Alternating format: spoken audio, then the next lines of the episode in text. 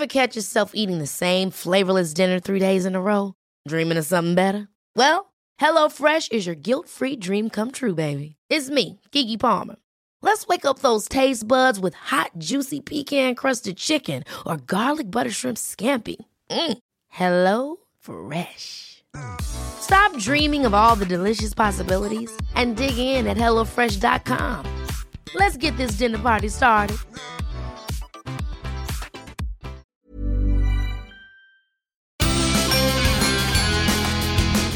Hola, soy Hanna Fernández, profesional de la comunicación, emprendedora y apasionada del bienestar y del crecimiento personal. Bienvenidos a mi podcast.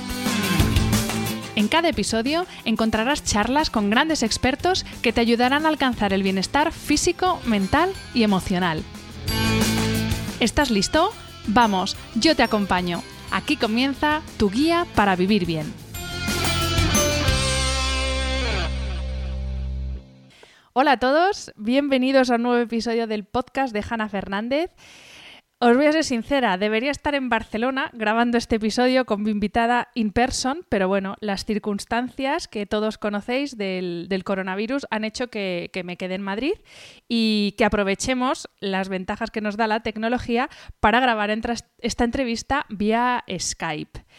Eh, la presentación de mi invitada de hoy pues va a ser muy breve porque todas la conocéis. Ella es periodista, es experta en comunicación, coaching y liderazgo, dirige su propia consultoría de marketing y negocios y sí, señoras, estoy hablando de Chel Costa. Chel, buenos días. Buenos días, vaya, vaya presentación. Bueno, no te mereces menos. Antes que nada, bueno, siempre lo digo cuando grabo por Skype, os pido disculpas si el audio no es tan estupendo como otras veces, si hay cortes de la conexión, pero bueno, eh, entiendo que las circunstancias pues nos obligan a hacer esto, sed un poquito comprensivas y, nada, que vamos allá. Eh, bueno, Chel, tengo que preguntarte en primer lugar por, pues por esta situación en la que estamos viviendo, porque, claro, ahora hay hordas de personas que se han visto obligadas a de repente teletrabajar. Y esto es una, circunstancia eh, es una característica, mejor dicho, del nuevo paradigma laboral en el que estamos viviendo. Lo que pasa que, claro, ahora ha sido de repente de mogollón tropecientas mil personas en su casa trabajando. Em, ¿Cómo ves tú el el panorama laboral, ya no solo ahora por el tema concreto del coronavirus, sino cómo ha cambiado en los últimos, yo diría, 10, 15 años de ese trabajo de 9 a 6 en la oficina con tu sueldo fijo, tu horario fijo, tus vacaciones fijas, ¿cómo estamos ahora? Claro, ha cambiado todo un montón y más que va a cambiar, porque en los próximos 10 años van a ocurrir más cambios que en los últimos 50. O sea, todo va a evolucionar mucho. De eso hablo mucho en el, en el último libro, en Liderar en Femenino, cómo vamos a tener que construir marcas mucho más fuertes, empresas mucho más alineadas con necesidades primarias, las nóminas van a desaparecer, los equipos van a ser más humanos. O sea, para mí una crisis es como un, colador que va a quedar lo bueno, queda lo bueno, o, o, si mes, ¿no? Que decimos en catalán, o como mínimo se va a evidenciar mucho más la oscuridad y la, y la luz, pero que los cambios se amontonan y se va a notar mucho quien no haya estado haciendo ese trabajo interior a nivel personal o profesional. Eh, dices, en, eh, creo que es en Working Happy, tu, primer libro, si no me equivoco, es el primero, ¿no? ¿O tienes anteriores? Sí, sí, bueno, tengo, eh, yo siempre cuento que he hecho mucho de negra, yo he escrito libros para otros. Los que se conocen sobre Working Happy y el Liberar y de por medio hay un tema de un libro coautoría de comunicación política. Pero bueno, Sí, hago cosas por ahí, pero oficialmente para gente de la calle, dos. pues eh, dices en Working Happy que según un estudio de la Universidad de Oxford, el 47% de los trabajos actuales desaparecerán en los próximos 20 años, un poco lo que nos adelantabas, y eh, habrá mucho más trabajo por hacer, pero en puestos que ni conocemos. ¿Cuáles más o menos van a ser estos puestos? ¿Hacia dónde van a, en qué sector, sobre todo, aparte de tecnológico, que es como lo obvio?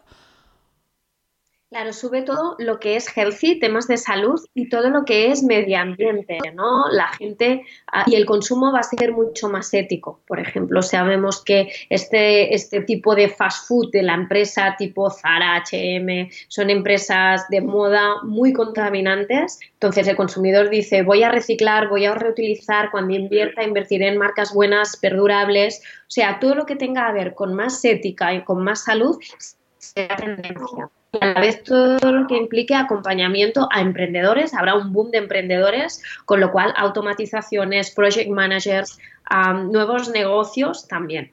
Mm. Hace un, par de semanas publiqué un episodio sobre intraemprendimiento. Porque, eh, bueno, yo fíjate que soy emprendedora, pero es verdad que muchas veces los emprendedores eh, damos esa imagen de que solamente se puede uno realizar profesionalmente cuando emprende y si trabajas para una empresa es como que vas a ser un amargado toda tu vida. Y eso no es así porque existe este, este fenómeno del intraemprendimiento.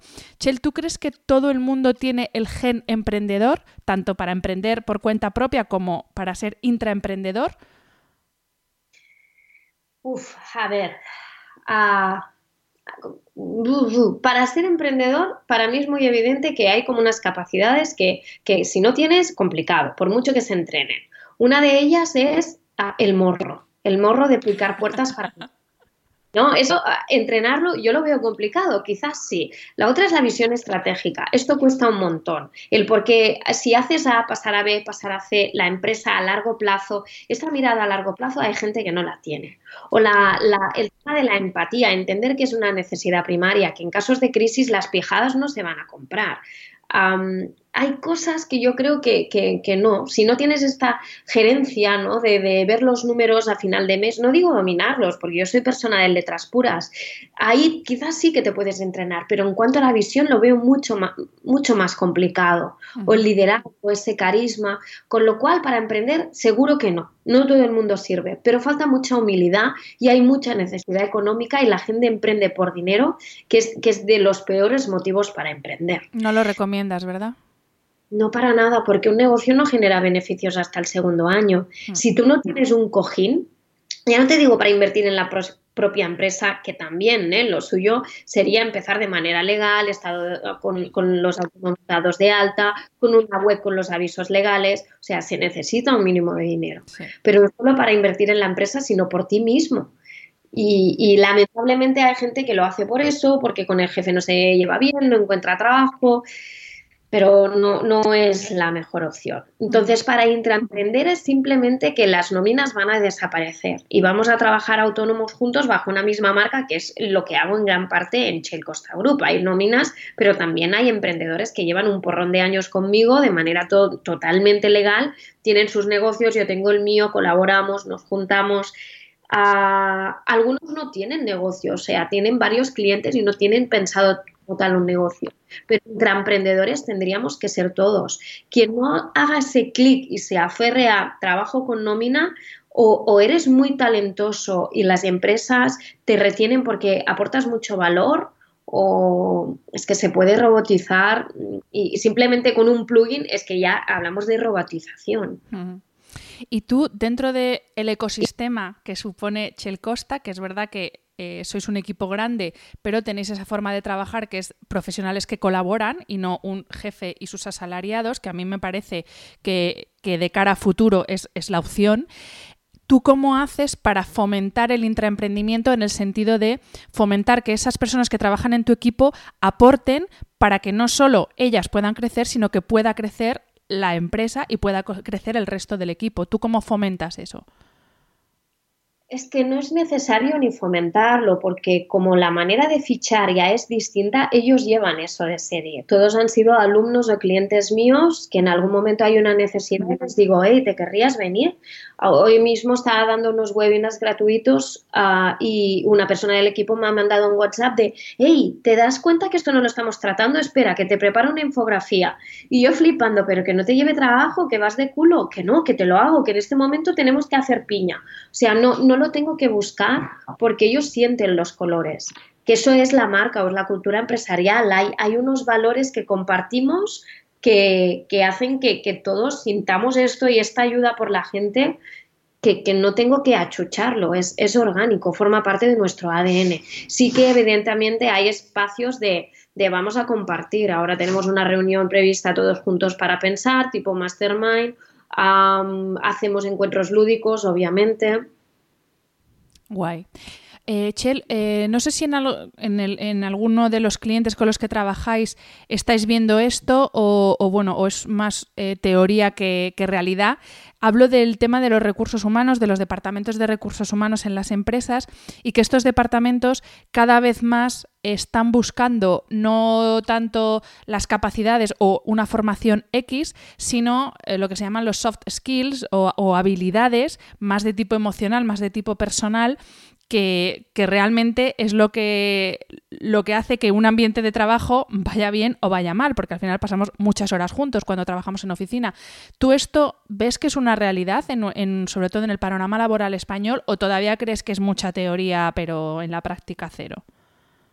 Yo me lo encuentro muchas veces. Hemos tenido muchísimos casos, ¿no? Por ejemplo, chicos de la universidad, alumnos míos que me dicen, he ido a una entrevista de trabajo, me han roto el currículum, me han pedido cuál es mi deporte, el, deporte que practico, he dicho que corro y me han dicho, ok, mañana vamos a correr y vamos con el equipo a ver cómo te desarrollas y si es verdad lo que dices o nos han fichado empresas que no podían captar talento millennial. Ah, había un problema tanto en las ofertas como en el tipo de procesos como en la oferta, ¿no? Lo que, lo que les ofrecían. El millennial no es solo dinero, quiere conciliar, quiere seguir aprendiendo, quiere como incluso pasar de departamento a departamento, que haya una evolución. O sea, cada vez más. Eh, sí que es muy evidente el, momento histórico, el viejo paradigma empresarial, que ahora con la crisis, por ejemplo, del coronavirus, es muy evidente que, no saben cómo pasar a trabajar online, y los nuevos que ya van con esta mentalidad, los del nuevo paradigma. ¿Y tú crees que a partir de esta crisis que estamos viviendo ahora, habrá un cambio real en empresas que se que se darán cuenta de que no es necesario estar calentando la silla y de que la gente puede trabajar eh, y además ahorrar mucho tiempo en esos desplazamientos, en esas reuniones absurdas, que la gente puede ser productiva estando en su casa o estando en una cafetería. ¿Tú crees que va a haber un cambio después de esta crisis o al final los españoles somos como somos y vamos a volver a, estar en la silla y resistiendo hasta que se vaya el último? La crisis hace que la disrupción, o sea, que las cosas innovadoras entren mejor y nos hace más flexibles. Eso seguro, va a ser momento de testear muchas cosas, que unas calarán y otras no, pero que a la larga el cambio generacional obligará es que no habrá una elección. Ayer hice la compra de la pescadera por WhatsApp, me la dejó en la puerta y la recogí con el coche. O sea, es como por narices. Yo no digo que la pescadera tenga que montar un comercio online, no todo el mundo tiene que, pero se ha flexibilizado, entiendo lo del WhatsApp, estaba pensando en hacer botones incluso de PayPal que su hija le estaba ayudando, o sea, ven la necesidad y es que no hay vuelta atrás. O sea, la gente joven no irá al ayuntamiento como hemos ido todos a hacer cola y a rellenar papeles dirá al igual. Mm. Totalmente. Eh, Chel dice Borja Vilaseca que el currículum fue al siglo XX lo que la marca personal es al siglo XXI. Y al hablar de marca personal, tú lo dices, que no hay que pensar solo en esa persona que emprende y que su negocio es su marca personal, sino que todos tenemos una marca personal que además la estamos comunicando constantemente, aunque mucha gente no es consciente, a través de lo que compartimos en nuestras redes sociales y que eso también sirve a muchos responsables de recursos humanos para ver si esa persona puede encajar o no en en el, en el equipo. Hace falta marca personal, yo lo digo siempre, hasta para pedir un aumento de sueldo. ¿Cómo tenemos que transmitir, ya sea porque somos empresa propia, porque trabajamos en una empresa, cómo tenemos que transmitir nuestra marca personal a través de nuestros canales sociales? Para mí la marca es en gran parte el discurso, el mensaje que tenemos para dar, el método, el por qué tú decides, uh, yo qué sé, eres psicólogo, por qué decides hacerte psicólogo, porque tienes la sensación que otros no están compartiendo tu visión. O sea, más allá de tener un logo, unos colores, unos valores, un tono y una manera de hablar, o sea, una personalidad, como, como la empresa si fuera una persona, para mí es el discurso y es lo que transmites. Y el tener dos, tres temas sobre el cuales siempre uh, hables sobre ellos se desarrolle tu, discurso. Y por otro lado está la importancia de, a partir de este discurso, crear una comunidad. una marca personal, la gracia es la agenda de contactos que tiene. O sea, si no mm. tienes una tribu o unos contactos, no tienes nada. Esto no va de tú ser una estrellita, va de mm, comparto mi visión del mundo y a partir de aquí hay gente que se mueve alrededor. Totalmente. Em, Chel, decías antes, bueno, que lo de emprender por necesidad económica ya lo tenemos descartado. Pero sí que es verdad que otra de las motivaciones que lleva a muchas personas a emprender es que quieren vivir de algo que les apasione. Y bueno, realmente eso es lo que dicen muchos gurús, pero yo creo que es un error, porque hay pasiones que no te valen para emprender. ¿Cómo puede uno saber si eso que le apasiona realmente le puede servir para tener un negocio, para pagar las facturas y no es simplemente una afición? Porque es que aquí eh, puedes apostarlo todo y cagarla. Claro, yo recuerdo en el libro Working Happy que, que, decía, tienes que ser bueno en eso que ofreces, la gente lo tiene que necesitar y tiene que estar dispuesta a pagar por ello. Si volvemos al ejemplo del psicólogo, mucha gente tendría que ir, pero no ve la necesidad. Aunque desde fuera digas, es que tú lo necesitas, ellos no lo ven. Entonces, lo que tú ofreces no está alineado con una necesidad primaria y la gente esté dispuesta a pagar, no lo vas a conseguir, eres muy pequeño. Nosotros no levantamos necesidades. Levanta necesidades en los años 80 Danone, que los yogures solo los, comen los niños pequeños porque se llevan en el bolso y hacen un campañón con influencers tipo José Coronado, que en esa época no lo llamábamos ni influencer, y pagan supuestos informes médicos y te hacen ver que el yogur es medicina y ahí te levantan la necesidad de, joder, necesito un yogur al día pero los demás, los macarrones, tenemos que detectar necesidades y resolver problemas. Por eso hoy en día no vendemos ni un producto ni un servicio, es vendemos soluciones a problemas. Y la pirámide de, de Maslow ha evolucionado mogollón y son en gran parte problemas emocionales, de necesito reconocimiento, necesito control, seguridad, la gente que viene a mí no quiere un negocio, no, quiere una página web, lo que quiere es calidad de vida, quiere sentirse bien trabajando, ganar más y yo tengo que entender eso, el leer entre líneas. Por eso decíamos, el emprendedor se hace o se nace.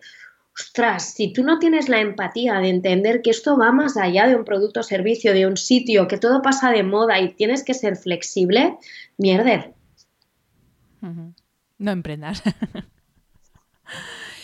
en el blog de vuestra página web hay una entrada eh, que me viene muy al pelo para hacerte la siguiente pregunta. Ya pongámonos en que, vale, ya hemos decidido emprender, tenemos una idea que creemos que soluciona problemas que tiene nuestra audiencia. Y todos habláis de estrategias, pero ¿qué cojones es una estrategia? Porque no paramos de, escuchar eso de que para emprender hay que tener una estrategia, un plan, unos objetivos, pero ¿cómo se planta uno delante de un folio y diseña una estrategia? Porque tú lo decías, cuando uno emprende normalmente no tienes un duro y no puedes contratar a gente, por ejemplo, como tú, que sería lo, idóneo, que todos pudiéramos tener una HL en nuestra vida para comenzar con nuestro proyecto, pero cuando no puedes hacerlo, ¿cómo te plantas delante de tu, pues eso, de tu cuadernito de notas y diseñas una estrategia? ¿Qué tiene que tener esa estrategia? Vale, pero quizás una HEL no la tenemos, pero tenemos unos libros en la biblioteca y mogollón de servicios municipales. Yo trabajo por muchos ayuntamientos que dan mi servicio gratuitamente. O sea, que, muchas veces también es como, no sé, que, soluciones hay ¿eh? y gratuitas también. Y el procedimiento para mí sería, uno, emocionalmente estar bien. Si tú no estás bien y fuerte y positivo, no te metas a emprender. Dos, empápate de conocimiento. Tres, hagamos la estrategia que ahora te lo desarrollo. Y cuatro, ejecuta. Pero sin conocimiento no, no podemos tener estrategia. La estrategia es lo que también llamamos Business Model Canva, plan de empresa, y es cuáles son mis fortalezas, cuáles son las necesidades del cliente, qué productos, servicios, líneas de negocio materializo para, para cuadrar eso, la, mi fortaleza con su necesidad, cómo lo resuelvo. Y cuando tengo estas líneas de negocio y mm, estos precios definidos, salir a la palestra a vender. Eso sería a, grandes rasgos, ¿no? Con el tiempo Ah, puedes tener varias líneas de negocio y diversificar, pero, al principio una de sola que sea como tu puntal, la referencia de Shell se dedica a consultoría y a partir de aquí con los años diversificas. Lo digo muy simplista, pero aquí podríamos detallar el valor diferencial, el por qué tú y no el de al lado, el target. No es suficiente con decir mujer de 35 años que vive en zona urbana, no, porque depende de cómo trabaje tendrá más o menos tiempo, estará en redes sociales o no lo estará, pero estrategias de eso es Mm, primero mirar qué hay en el mercado que tengo yo para ofrecer y después salirlo a vender con, un plan de acción definido, teniendo en cuenta que una empresa es ciencia, acción-resultado. El resultado puede ser marca o puede ser venta según ah, el tiempo que llevemos en el mercado. ¿Me, he explicado? Sí, perfectamente. Y, esto me viene muy bien para la siguiente pregunta, porque claro, toda empresa eh, tiene distintas fases y, tenemos que saber qué podemos esperar de cada fase, ¿no? Porque al final, claro, eh, no puedes esperar en el primer año que vas a escalar tu negocio. Entonces, ¿qué podemos esperar? De hecho, eh, vi en, algo, eh, no, en el libro lo he visto. hay, mm, defines como tres fases, startup, scale up y scaler. ¿Qué podemos esperar o qué podemos pretender hacer en cada una de esas fases y cuándo se pasa de una fase a otra? Vale, la fase de startup es la del sí a todo, sí a todas las colaboraciones, sí a cualquier cliente, no filtras, te va todo bien porque tienes que coger tablas, porque no tienes un duro y ahí vas haciendo. Entonces ahí, durante como mínimo dos años, es la media en España, no ganas un duro.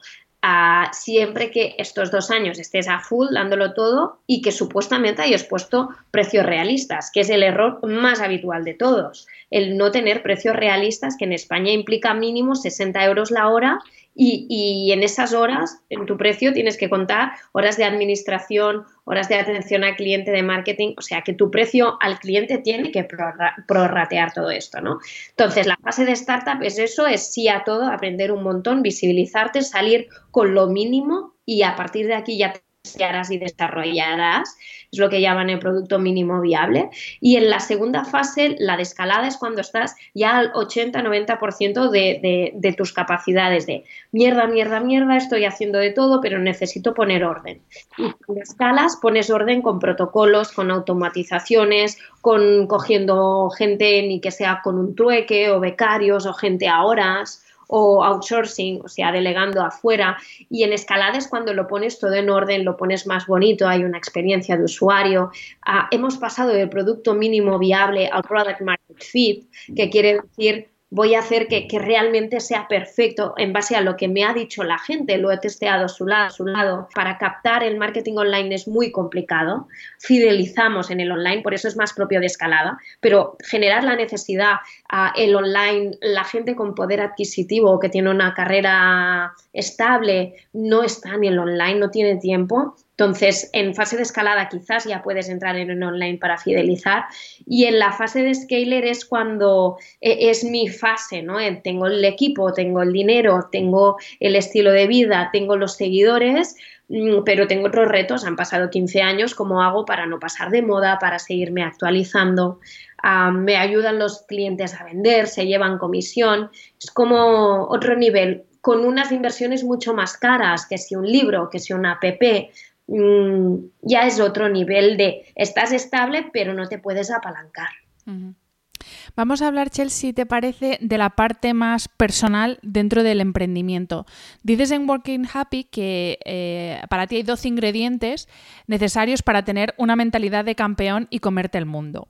Y me gustaría que nos hablaras de tres de ellos. El que quiera saber del resto, ya sabéis, os compráis el libro. Eh, los tres de los que me gustaría que hablásemos son, primero, tener una autoestima a prueba de bomba, que creo que en esto las mujeres eh, estamos ahí, ahí. El segundo es tener fe en ti mismo. Y el tercero, aprender a decir que no, aunque ya hemos visto que la primera fase, esto del decir que no, no aplica. Bueno, aplica, no sé. o no aplica tanto. Pero estás en un, en un mood, en una vibración de, ay, sí, por favor, todo, qué chulo, todo te parece muy chulo. Y después te das cuenta que cualquier colaboración no te sirve, que cualquier charla no te sirve. Entonces, eh, empiezo por la, por la de decirnos, si tú tienes claro el por qué emprendes, el reason why que lo llamas, que lo llaman, esto te da foco para tomar decisiones, para decir que sí o que no, para priorizar. O sea, los nos te dan calidad de vida, te alinean con tus valores, hay que saber decir no. Y, cuesta lo mismo y, o sea, son gratis. No sé, el no, el no tiene mala prensa y a veces es necesario, porque yo creo en la importancia de una vida más minimalista, haciendo poco y bien yo estoy ahí. Entonces, a lo de los nos, mm, eso, practicarlo, pero es, un ejercicio de autoestima, precisamente. Es, digo no porque me digo sí a mí en otras cosas y mis prioridades y mi verdad.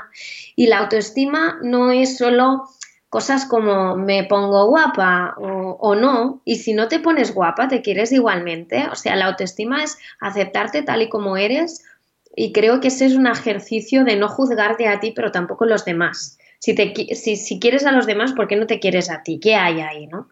Y a mí me cuesta un montón. Yo tengo mucha autoestima en, el trabajo porque las cosas me han ido yendo muy bien, pero a nivel personal ha sido mi gran trabajo en la vida, el, el aceptarme como era independientemente de mi entorno. Yo tenía tendencia a mirar afuera y ¿qué tal? ¿Cómo voy? Y al final el único juez en la vida eres tú mismo y entender que las verdades de los otros están al mismo nivel que las tuyas y que no hay verdades absolutas.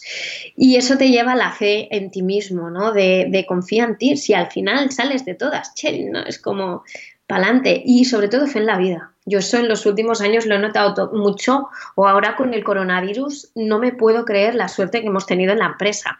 De, de, de ostras, es que hemos, eh, hemos, eso te lo digo así como en primicia, en dos meses hemos facturado lo mismo que todo el año pasado ah, y estábamos alucinando. Y es como, qué fuerte, tenemos todo este año hecho. O sea, cómo la vida nos ha llevado a este punto de, de que no, no digo que no nos afecta, porque evidentemente esto nos hace replantear muchas cosas, que ya es lo previsto, ¿no? En cuanto vimos que los objetivos estaban conseguidos, dijimos, pues vamos a optimizar. No se trata de, de apalancarte, sino de simplemente vamos a vivir bien como siempre vivimos y optimizar aún más pero la vida ha querido que fuera así. Es que no, no, se puede explicar. O sea, el calendario de todo, ah, no tenemos ni un lanzamiento, ni un, ningún viaje internacional de formación. Es como el año excepcional en el que la vida nos ha llevado, totalmente. Mm. Pues qué suerte, cómo me alegra, porque hay un montón de gente que está un poco a verlas venir. Pero bueno, también eh, lo has dicho antes, eh, o no sé si lo hemos dicho antes de empezar a grabar, toda crisis es una oportunidad. Y mira, yo por ejemplo se lo mandaba ayer, se lo mandaba a mi entrenador. Nosotros hacemos entrenamientos presenciales, pero claro, dadas las circunstancias, le mandé un, vídeo que salió en las noticias a mi entrenador de, tío, ponte la pila y empieza a entrenarnos eh, a través del, del vídeo del WhatsApp o a través de, de Skype o como sea, pero eh, ponte la pila, porque este es un momento en el que te puedes hundir, porque claro, él es autónomo, te puedes hundir, o puedes aprovechar y que el daño, pues eso, sea un poco más contenido. Pero, pero eso es malo. ¿Por qué lo vemos como malo? ¿Por qué cuando la, la, vida nos pone las pilas lo ve como malo? Yo a nivel personal lo he vivido mucho, ¿no? A veces me dicen, ¿qué es lo que volverías a elegir si volvieras a nacer? Y le decía a un periodista el otro día, la enfermedad. O sea, algo que a priori es malo, a mí no me lo parece, porque soy la que soy a día de hoy y soy fuerte y soy feliz porque la enfermedad me ha ayudado un montón. Entonces, mm, si escuchamos a la vida y no lo vemos desde el punto de vista victimista y es, ostras, mira lo que me ha pasado, quizás te ha pasado por tu bien eso. Hmm. No sé cómo explicarlo que no, no, suene hippie, ¿no? Pero estoy convencida de que la vida a veces nos dice cosas y pasamos de ella. Bueno, también es un poco cuestión de actitud, supongo. Eh, evidentemente las cosas trágicas o malas que nos pasan en la vida, pues son malas. O sea, tampoco hay que entrar en el positivismo este de que... no. Pero la actitud es como tú afrontas esa situación y puedes aprenderla o, o, que esa situación te haga convertirte en una persona más cerrada, más negativa, más triste, más tóxica para los demás. Al final es, es cuestión de actitud, yo creo, ¿no? Totalmente, sí, sí, tampoco entrar en eso totalmente de acuerdo de, del positivismo tonto, venga, sí, te lo mereces todo lo que has atraído, no, tampoco es eso. Pero, ostras, nos ayuda a ser mejores una crisis. Eh, eh, si pillas el coronavirus, vale, que, que es un putadón, pero si tú estás sufriendo simplemente las consecuencias de la crisis, míralo como una lección. Esto es un máster gratis para todo el mundo. Mm, para hacer cosas nos da permiso a probar, a sacar productos o líneas de negocio temporales solo por el corona. No sé, sí. Chel, hablando de producto, eh, tenía aquí una pregunta preparada porque yo, por ejemplo, como emprendedora, es donde estoy ahora mismo más perdida que un elefante en una cacharrería, que es ya no tanto el definir, definir nuestro producto, que sí que me gustaría que nos dieras claves para definir claramente cuál es nuestro producto, sino en qué momento y de qué forma diversificar ese producto para no tener bueno, mejor dicho, para poder tener eh, productos o servicios que nos proporcionen ingresos pasivos, porque al final cuando la empresa eres tú, tú tienes una energía y un tiempo limitado, entonces eh, no, puedes tener, o sea, necesitas algunos productos que no requieran que tú estés físicamente dedicando el 100% de tu energía. Entonces, primero eso, claves para crear y definir nuestros productos y después en qué momento es bueno diversificar, por ejemplo, hacia infoproductos. Vale, esta pregunta es complicada porque no sé si hablamos de una, de una empresa que vende servicios o vende producto físico. Pongámonos en servicio, venga.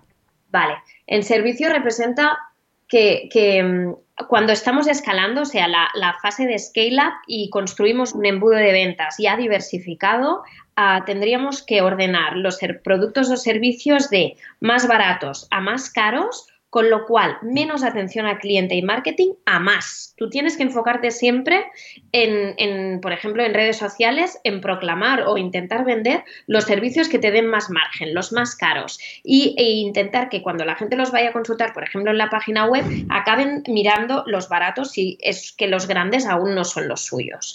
Y automatizar lo posible para que la atención al cliente, en nuestro caso en la empresa, está de 700 para arriba. De 700 euros para abajo de inversión está todo automatizado de manera muy humana, pero está automatizado. Entonces, eh, ese escalado podría ser un ebook, un curso online pregrabado, un curso online conmigo en directo, un grupal presencial y un individual mío, en varios formatos. Pero es de, de más pasivo, podríamos decirlo, a más tiempo real y el, grupal siempre es más barato que el, ah, que el, individual, el online que el presencial, pero por lógica de, horas invertidas, lo que decíamos antes de, tener en cuenta el precio hora y tal. Este escalado ah, también tenemos que tener en cuenta que no es tienes infoproductos y se venden como churros. La mayoría de veces con una comunidad de tamaño normal, si no les empujas, se van vendiendo, pero quizás que tienes que hacer marketing de afiliación o algo más para que se vayan vendiendo. Hay otras maneras de tener pasivos como pueden ser las comisiones. O sea, si aún no estás en fase de escalada de tener toda esta diversificación, ah, desde la fase 1 puedes tener comisionistas. Una vez han venido a ti, ah, ves que hay otras necesidades que tú no puedes cubrir y dices, espera, te derivo a fulanito Pasivos podemos tener en las dos fases. La fase de escalada, porque podemos tener infoproductos, por ejemplo, pero desde la fase 1 de startup ya podemos trabajar con marketing de afiliación o comisionistas. Quiere decir que a mí me llega alguien a consultoría, le hago un plan de empresa, pero veo que necesita un abogado o un programador, le cojo de la mano y le digo, espérate, que te presento a alguien de confianza. Y por presentarle a este otro profesional, porque tengo un ecosistema de profesionales alineados conmigo, recibo una comisión porque el, cliente me hace la confianza a mí y pongo es mi marca en movimiento. O sea, pasivos podemos tener todos, pero vigilando en diversificar demasiado cuando estamos en fase de startup. Y en la fase de startup lo que tenemos que elegir es un formato donde podamos coger muchas tablas y hacer mucho one-to-one. No tenemos el discurso bien definido, no tenemos el tono, el valor diferencial. O sea, yo elegí la consultoría porque me permitía tratar muchos clientes y, y a partir de aquí ya le diversificaría y encontraría nuevos formatos. Pero un producto de entrada baratito, porque había pocas horas invertidas, que no porque tuviera un precio no realista y, a partir de aquí escalar. O sea que, por ejemplo, eh, yo, mira, me pongo, me voy a poner a mí como ejemplo. Yo estoy pensando crear infoproductos, pero claro, yo ahora mismo eh, todo mi servicio o todo mi producto, mejor dicho, es a través del podcast y patrocinios que yo tengo a través del podcast, pero no he desarrollado ningún infoproducto como pueda ser un curso online, como pueda ser un ebook. Y precisamente en unas stories tuyas hace unos días, justamente decías que, que no hay que lanzarse desde el primer momento a crear ya el ebook, el curso online, el... En, en, mi caso, por ejemplo, ¿cómo sería el orden? Para que así, teniendo lo mismo un ejemplo físico, eh, nos hacemos mejor a la idea. No he entendido eso de que parte a partir del podcast. Eh, eh, el podcast como estrategia de marketing, entiendo. Claro, el podcast es para mí, por un lado, estrategia de marketing para que me conozca más gente, pero por otro lado es una vía de ingreso en forma de patrocinio. Claro, pero esos son targets distintos. Mm. Tú representas que necesitas un embudo de ventas para cada target. Yo para el target emprendedor tengo un ebook baratito, una consultoría baratita, pero cuando viene un empresario ya no me compra infoproductos. El empresario tiene el dinero, lo pone encima de la mesa y me dice, házmelo tú. Ah, no, me, no me lleves a un embudo de ventas con infoproductos, como mucho me leeré tu libro. Entonces, aquí necesitas embudos de ventas distintos porque las marcas que te están sponsorizando necesitan cosas distintas que la clienta que te está escuchando. y, y, aquí tendríamos que ver qué servicio de entrada les ofreces en, fase de startup. Porque primero consolidar tu marca y crear una comunidad para poder escalar. ¿Para qué escalar si no tienes quien te lo va a comprar o no tienes quien acompañar a lo largo del embudo de ventas? O sea, escalamos para coger de la mano a una persona y que se quede años con nosotros, porque si no, escalar simplemente hago talleres, hago lanzamientos así como champiñones, representa que hemos creado una marca con un discurso que hila todo esto de manera lógica, no solo a nivel de precios, sino también a nivel de evolución de tu cliente a tu lado.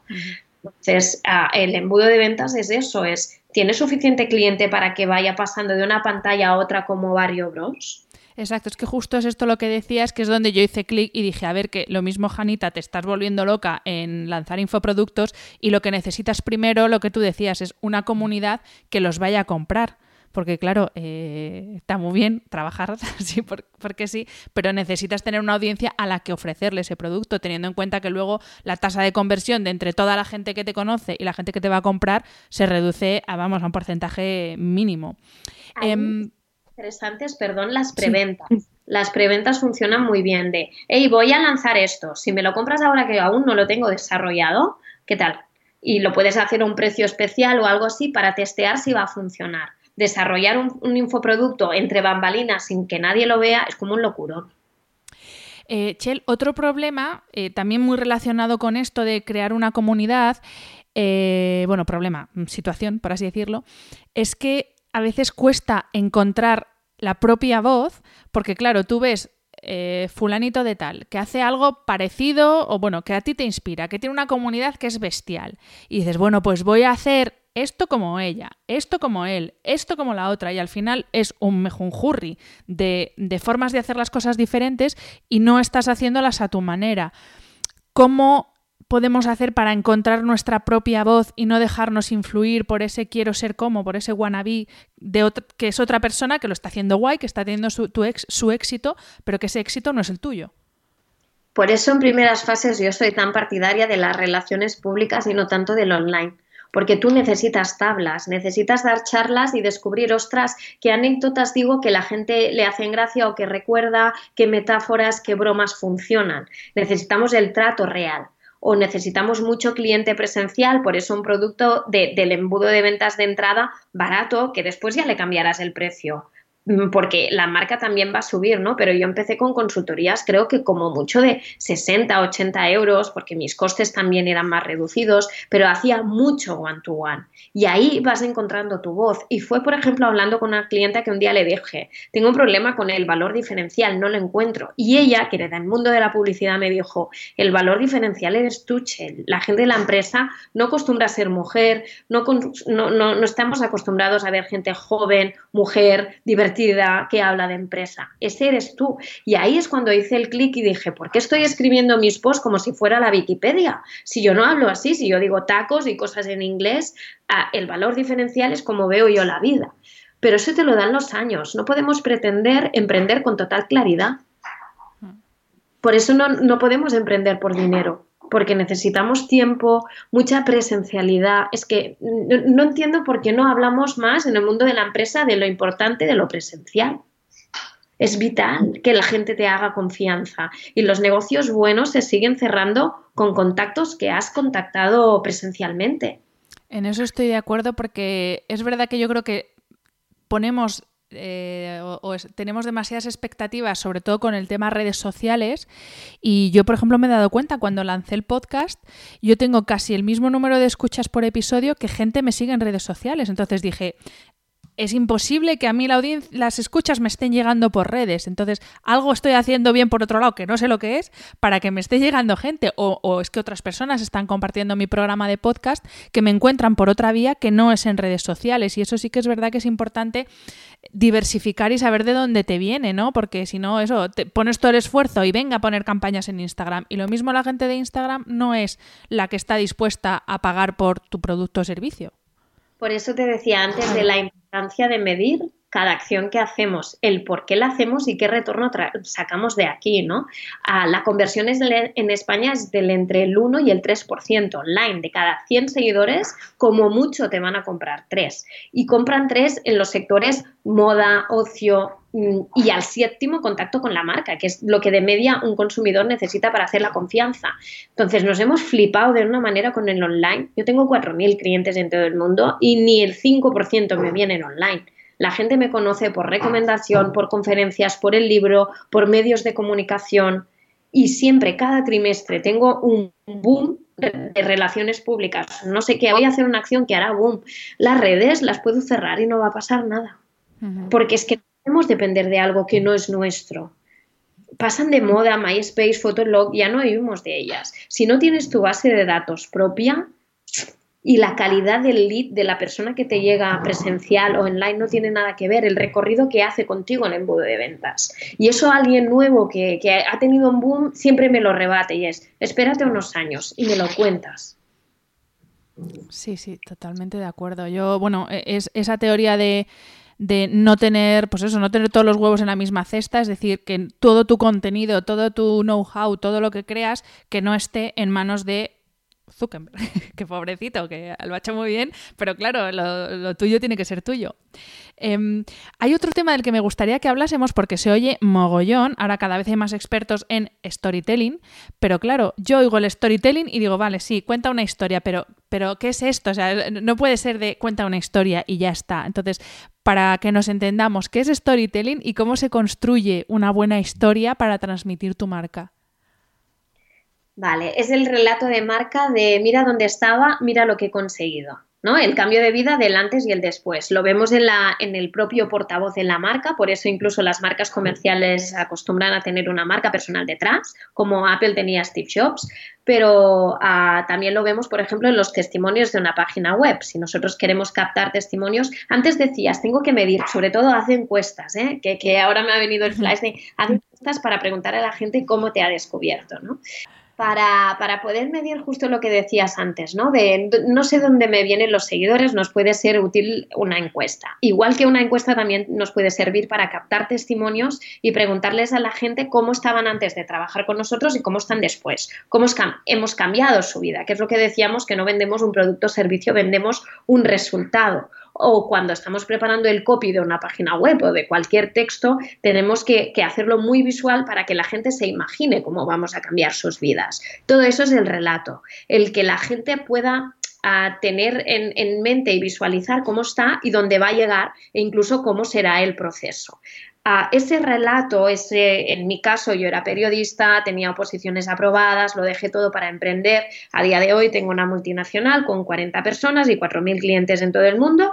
Este relato me permite hacer de paraguas de toda mi oferta. Es, lo dejé todo para emprender. Mira, tengo un libro que se llama Working Happy, que te acompaño si quieres empezar. Y, y me permite ir ordenando la oferta con una compra aspiracional, porque en el, 80, en el 85% de los casos la compra es, es por admiración, de yo quiero eso que tú tienes que yo no tengo. Y, el relato es una manera de ponerlo en claro. Los cuentos, los cuentos toda la vida nos, como sociedad, como humanidad, ah, nos hemos relacionado con cuentos. La Biblia es un cuento, ¿no? Ah, con los cuentos entendemos las cosas, las ordenamos cronológicamente y, las memorizamos mejor. Y es la manera de que tu oferta se entienda o la evolución que va a hacer tu cliente también. Chel, a la hora de, medir y más allá de medir, de valorar si una empresa va bien o no, eh, tú tienes una fórmula que me encanta, que es el ROI más el ROE. Y me gustaría que nos explicaras ambos conceptos por si alguien no, no sabe lo que es el ROI y también, por supuesto, el otro concepto que es el ROE. El ROI es lo que decíamos de cada acción que hagas te tiene que llevar algo, o marca, o venta, o simplemente lo haces porque te apetece. Pero ah, una empresa es ciencia, no es marketing de apretar el culo y a ver qué pasa, sino que tú tienes que esperar un resultado y es previsible. El éxito es previsible. E incluso mm, ahora con lo del coronavirus, un plan de empresa tiene que tener un plan de crisis. Se sabía que esto llegaría en forma de alerta sanitaria o medioambiental, pero sabíamos que llegaba algo muy bueno. Entonces, el, ROI es el retorno de la inversión. ¿Cuánto pones tú de fuerza o de dinero o lo que sea y qué eh, esperas a cambio? El retorno de la emoción es un concepto a que con, con, este tipo de empresas del nuevo paradigma más emocionales también tenemos que tener en cuenta cómo reacciona nuestro equipo o nuestros seguidores con todo lo que hacemos. Por ejemplo, en Navidad nos ofrecieron una sponsorización muy grande una marca de foie y nos dijeron, nos vamos a dar mucho dinero ahí el retorno de la inversión era muy evidente. Yo solo tenía que comer foie y llegaría mucho dinero, pero el retorno de la emoción no lo vimos claro. Si Shell Costa Group es una marca ética con valores, ¿qué hacemos matando patitos? Eso es el retorno de la emoción. Todo lo que hacemos tiene un impacto emocional y durante años no se había medido. O el bundle Vida Sana famoso, ¿Te Sí, hombre, si me suena que nos hemos hablado por redes, sí. Ahí había un ROE que no se mm, predijo, ¿no? Que, el, consumidor, el follower, se quemó.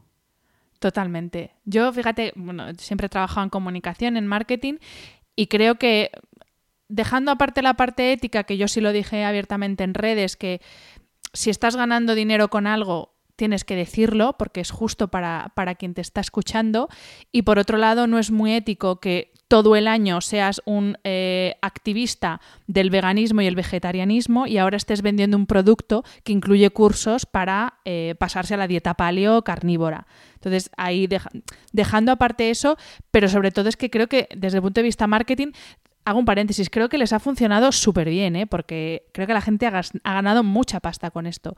Pero efectivamente han quemado al consumidor totalmente. O sea, yo ya eh, veo la palabra bundle y que se me ponen los pelos como escarpias, ya solo de, recordar ese que era, fue una, como una campaña de acoso, ¿no? O sea, lo mismo estoy exagerando, pero dije, joder, no se puede hacer de otra manera, un poquito más escalonado. Yo lo del ganar también lo pondría entre muchas comillas, ¿eh? porque el porcentaje era muy pequeño, porque la ley de Pareto del 80-20, que solo el 20% del tiempo podemos vender, se lo han petado. Estas marcas a lo largo del año veremos que puedan lanzar. Claro, eso es verdad, que ahí, ahí, ahí está el retorno de la emoción que tú decías. Yo ahora ya hay perfiles que ya no me creo tanto lo que me cuentan y lo que me ofrecen y lo que me venden como publicidad, que, no lo critico, ¿eh? porque yo hay veces que me recomiendan un producto que yo sé que esa marca le está pagando y digo, ah, pues lo voy a probar porque encaja en algo que yo necesito. Pero ahora es verdad que ya no va a ser igual. Y no miden la perdurabilidad, o sea, no es importante un cliente una vez, es como mínimo dos veces, porque tienes un coste de adquisición muy grande y un coste de oportunidad si te dedicas a un cliente y no a otro. Y no están midiendo eso, somos demasiado cortoplacistas. Sí, totalmente, totalmente. Em, Chel, eh, hay un montón de bibliografía, que no te la voy a preguntar porque es infinita, de cómo montar una empresa, cómo tener éxito con tu empresa, pero yo creo que hay muy poca sobre el error. O sea, de todas esas cagadas que uno ha ido cometiendo a lo largo de su trayectoria profesional y, que le han enseñado mucho más que cualquier éxito que ha tenido. Entonces, me gustaría, porfa, que nos comentaras, así como, bueno, las que quieras compartir, pero errores o, bueno, o, o iniciativas que tú has puesto en marcha y que luego te has dado cuenta que no tenían nada que ver con tu, con tu business y que no te iban a aportar nada y de las que has aprendido. Mira, la primera, el tema de no invertir más en email marketing desde el minuto uno. Ah, no veía la importancia de captar datos. Ah, y, eso lo activamos tarde y ojalá lo hubiéramos hecho antes, igual que temas de colaboración tipo guest posting, colaboraciones con otros blogs y demás. Yo soy muy, muy, muy tímida y durante años era como que iba a mi bola y no hicimos colaboraciones. Otra cagada, el tema del liderazgo, pero para mí no son cagadas, es cosas que, estás empezando, no puedes saber de todo, ¿no? Y no sabía liderar, no sabía gestionar el equipo, eh, me sentía culpable por ser la jefa, les pedía aprobación de todo, una inseguridad brutal. Y al final, si tú no crees en ti, los otros tampoco van a creer. Yo gastaba mucho dinero, cerraba la empresa para llevármelos a Portaventura por su cumpleaños y aún así no estaban contentos. era una cuestión de, de cada uno asumir su responsabilidad y ellos también decir, yo no estoy bien aquí, me voy. No, no había, era una relación tóxica. O sea que el liderazgo también se aprende con los años y llegas a cosas como las que tenemos hoy, de uno mismo puede decir, no estoy cómodo, me voy, o me voy un tiempo y vuelvo, ah, y, es todo más sano y menos dependiente. Y alguna cagada más así gorda. bueno, el tema de, de, equipo también derivó en yo tenía un socio que se fue y se llevó parte del equipo y no había pacto de socios cuando vienen socios al despacho, yo siempre recomiendo que hagan un, pacto de socios en el sentido de, de, a quién le pertenece la base de datos y el dominio y en la marca y con qué tenéis que consensuar y con qué no. Porque hoy te quieres mucho, pero mañana qué puede pasar. Y esa es la historia del cerdo y la gallina, ¿no? El cerdo pone el bacon y la gallina solo pone los huevos en el desayuno así que sí, así más, más gordas que yo recuerde, estas han sido chachis. Bueno, la primera para mí es, yo precisamente estoy ahora mismo en ese, en ese momento, que me he dado cuenta de que lo que necesito, pues también lo decíamos antes con el tema de redes sociales, necesito que mi base de datos sea mía y tener yo el contacto directo con ellos, no a través de una aplicación, que yo creo que ahí mm, muchas marcas también fallan y se piensan que esos seguidores que tienen en redes son contactos suyos y no son. No, porque no tienes ni el mail y el algoritmo os puede separar en cualquier momento. Totalmente. Em, Chel, me gustaría ahora que hablásemos ya de ti misma. Eh, ¿Cuáles son las herramientas para ti claves para ser productivo y para ser organizado y por lo tanto ser eficiente en el trabajo, porque tú lo dices en, el, en, Working Happy, puedes trabajar 20 horas al día, puedes estar muy liado en el trabajo y no trabajar una mierda porque no tienes ningún tipo de, de rutina ni de orden. Entonces, ¿cuáles son para ti esas claves de la productividad? Dormir y meditar, básico, básico porque, porque yo no, yo no, si no como y no duermo, no soy persona humana soy muy básica. Yo para mí, ¿no? De verdad te lo digo. Y el meditar para no creerme las mentiras de mi cabeza, ¿no? En la cabeza pasan muchas ideas y esas no soy yo, no me definen. La meditación me da como un temple, un melapelismo que me, ayuda a que me la pele todo un poco más. Y a partir de aquí, cosas concretas tipo Google Calendar. Yo lo vomito todo ahí y a partir de ahí hago el, el puzzle y lo voy montando. O herramientas como Calendly, que la gente puede pedir, hora de consultoría conmigo todo automatizado. Eso también nos ha ayudado un montón. Ah, y, mucho que es lo que te comentaba antes, ¿no? El pedir ayuda también cuando la necesito y el delegar cuando sea necesario. pero no, no, no son grandes trucos, es el tener claridad de a dónde voy, qué es lo que quiero, cómo lo quiero, ¿no? Éticamente, por ejemplo, ahora me planteo mucho el crecimiento de mi empresa y sobre todo porque está creciendo tan rápido. Yo no, no, o sea, no, no va de seguir facturando lo mismo cada mes, no, porque no quiero, no quiero crecer a cualquier precio, no quiero ser famosa, no quiero perder la artesanía con la que trabajamos, que yo me acuerdo de todos nuestros clientes, no, no es crecimiento a cualquier precio. Entonces, mm, mucho foco en lo que quiero y, eso te, lo da la paz interior también. No sé si te he respondido, pero es que no es, no es que yo tenga secretos de productividad, es poco y bien hecho y que realmente me acerca a donde quiero llegar. Si me ofrecen cosas que me apetecen o están alineadas, vale, pero si no es un no porque yo tengo otro camino. Decías en una charla que diste para Extraordinaria que la gestión del tiempo es emocional. Y dentro de esa charla decías, el estrés es responsabilidad sin control y eh, hacías también la diferenciación entre urgente e importante. ¿Cómo haces tú para controlar el estrés? Porque entiendo que dentro de que el estrés eh, no es malo del todo, si, lo tenemos controlado precisamente, ¿cómo gestionas tú el estrés, tanto tuyo propio como de tu organización, de la gente que trabaja para ti? ¿Y eh, cómo se distingue lo urgente de lo importante? Vale, lo urgente e importante, urgente puede ser un mail, peticiones externas, importante es la visión a largo plazo, hacia dónde vas. En mi caso es fácil porque cada martes lo tengo blindado para pensar.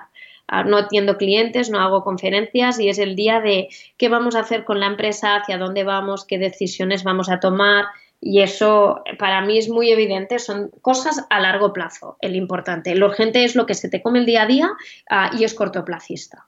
Entonces, el estrés es que eh, ibas hablando y pensaba, tenemos estrés, o sea, de culo vamos siempre y en, en, situación excepcional, los últimos años estamos siempre porque siempre crecemos mucho más de lo previsto. Entonces, siempre nos faltan manos, siempre tengo todos los especialistas a tope y es un locuro.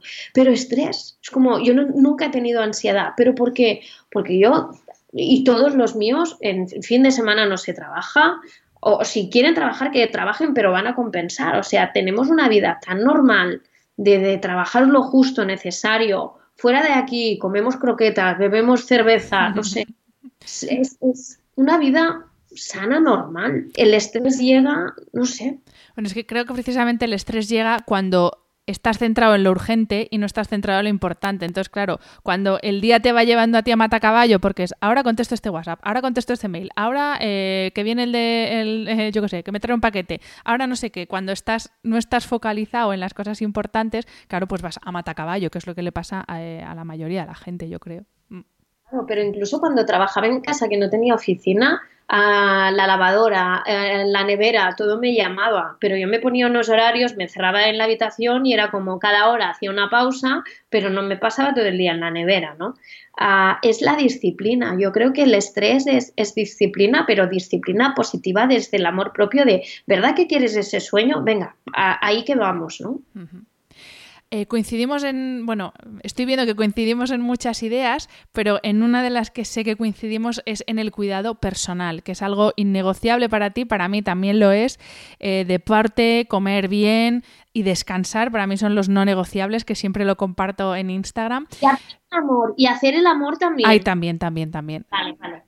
Pero yo, mira, eso casi que lo, lo incluyo en el descanso, porque luego uno se queda tan relajadito que es parte del descanso. Pero es verdad, y, fíjate, y sobre todo entre mujeres, qué poco hablamos de la importancia que tiene el sexo, pero es que es como salir a, yo qué sé, a correr por el parque. Es que tienes un mojón ahí en la cabeza que no sabes cómo, cómo, para dónde tirar. Jolín, es que haz el amor con tu pareja y ya verás cómo después te viene la inspiración fijo. Eso del come, reza y ama, no sé el orden cómo iría, ¿eh? Yo, yo, duerme, yo creo, no sé si sería duerme, come, no, duerme, come, folla, ¿se puede decir folla? Eh, Perfectamente. ah, vale, pues yo creo que sería come, duerme, folla, pero esos son los básicos en mi vida. No, no, pero totalmente. Y si, si más personas tuvieran esos básicos en vez de otras cosas absurdas, iríamos todos mucho mejor y mucho más sonrientes por la calle. bueno, creo que ya casi nos has respondido a la pregunta. Mi pregunta iba a ser, ¿tú cómo te cuidas? Pero si esos son tus básicos, ya entiendo que eso para ti es, es fundamental. Sí, y el deporte y el comer bien y el meditar y el descansar y la naturaleza y el no hacer nada. Se me da muy bien. La gente no, no, no, se imagina que en los fines de semana hay días, intento blindarme un día a la semana que no hago nada. O sea, quizás no salgo ni de casa. Y para mí es básico, porque soy una persona mm, que por trabajo es muy sociable, muy hecha para afuera, cuando en realidad yo soy muy tímida y tengo que recompensar. Y, el no hacer nada, pero ni máquinas, ni tele, ni nada, y mirar al techo y aburrirte, para mí es básico, porque la cabeza se vacía y no hace ruido. Totalmente de acuerdo. Eh, Chel, las ideas son poderosas, pero todavía es mucho más poderoso pasar a la acción, que yo creo que lo dices varias veces. Ya no sé, como me he leído todo sobre lo tuyo, ya no sé en qué libro lo he visto, si en el blog, no sé dónde lo he visto, pero vamos, que lo he visto. Para quienes nos están escuchando, eh, que tienen una idea en la cabeza, pero que están requete perdidos. Los tres pasos iniciales básicos que tienen que dar para poner en marcha esa idea. Idea de emprender, a, conocerse muy bien, de, de, cuáles son sus fortalezas, cuáles son las debilidades que les van a llevar a perder dinero, a tener que contratar gente o contratar asesores, esa sería la primera, conocerse bien, que, les va a ayudar también al valor diferencial. La segunda, al ojo con el ego. Esto no va de ti, no va de ganar dinero, va de, de, poner tus dones al servicio de los demás y el dinero ya llegará, el foco está en la utilidad. Y el tercero sería aprender a eh, temas de empresa y en el mundo de la mujer más. Ah, yo voy a una conferencia y pregunto, ¿todo el mundo sabe lo que es el bootstrapping o qué es mm, ventures o temas de inversión o startup? Y no sabemos de empresa las mujeres. Ellos nos dan mil vueltas en, en vocabulario, en... es que no sabemos. O sea, formémonos en empresa, porque si no, ¿para qué montas una empresa? Es como incongruente. Totalmente. Pues Chel, eh, vamos a terminar la entrevista aquí con una última pregunta, eh, que es eh, ¿qué es para ti el éxito? Para mí es tener tiempo para mí los míos y que el tiempo que trabaje ah, sea útil para ayudar a los demás. Sí. Pues con eso me quedo. Mil gracias, Chele. He aprendido mogollón. siempre aprendo con todo lo que compartes, pero es que ya, no sé, e-, eres muy guay, te lo decía antes. Y te agradezco, ¿eh? Lo quiero hacer así, delante de toda la gente que nos esté escuchando porque compartes un montón de cosas porque te lo decía, a veces uno se mm, como que se obceca, ¿no? Y tengo que hacer este curso y este máster y este no sé qué. Y tú lo has dicho, hay muchos recursos que están al alcance de todos, tus libros, tus ebooks, todo lo que compartes en redes. Así que bueno, te lo quiero agradecer porque te lo he dicho, a mí me has ayudado un montón y ya solo, pues eso, sin hacerme una consultoría a mí misma, que el día que me la hagas ya me lanzas al estrellato, yo lo sé. Qué fuerte. Pues muchas gracias a ti también por compartir tanto y currarte cosas como esta. Pues lo he dicho, mil gracias Chel y mil gracias a todos los que nos estáis escuchando. Nos escuchamos la semana que viene. Un abrazo. Si te ha gustado el episodio, déjame una reseña en Apple Podcast o en cualquiera de las plataformas donde se emite. Me ayuda mucho conocer tu opinión y tus sugerencias para este programa. También puedes escribirme a través de mi página web, hanafernandez.es, donde encontrarás las notas sobre cada episodio y recursos adicionales, y a través de mi cuenta de Instagram, hanaecr. Y si quieres apoyar económicamente este proyecto, puedes hacerlo a través del link paypal.me barra podcasthana. Mil gracias por estar al otro lado y hasta la semana que viene.